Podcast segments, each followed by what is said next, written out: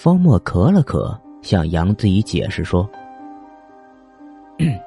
这和历史的发展一样，人类的历史是由我们每一个人共同参与，每一件事情共同组成的。但真正决定历史走向的，往往是个别的人和个别的事件。比如阿道夫·希特勒，往往被认为是第二次世界大战的发动者，他一个人的某些选择。”直接决定了数以千万人的生死。当然，没有他也会有人代替他，因为当时德意志的内外矛盾已经走向了一个极点。而当矛盾积累到一定程度，战争在很多因素的作用下是必然发生的。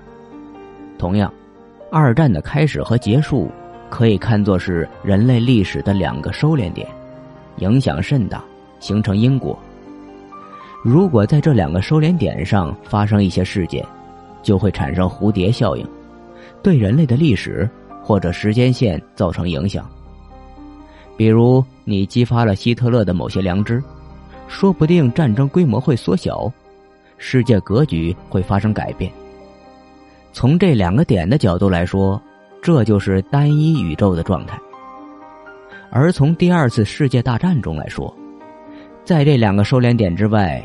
你一个普通人，只要规避一些具有影响性的人或事物，无论接触到谁，做什么，都不会触发蝴蝶效应的事件，都不会改变战争结果。其中的时空状态就是平行宇宙的状态，即你可以自由往返，不必担心什么时间悖论和对未来造成影响。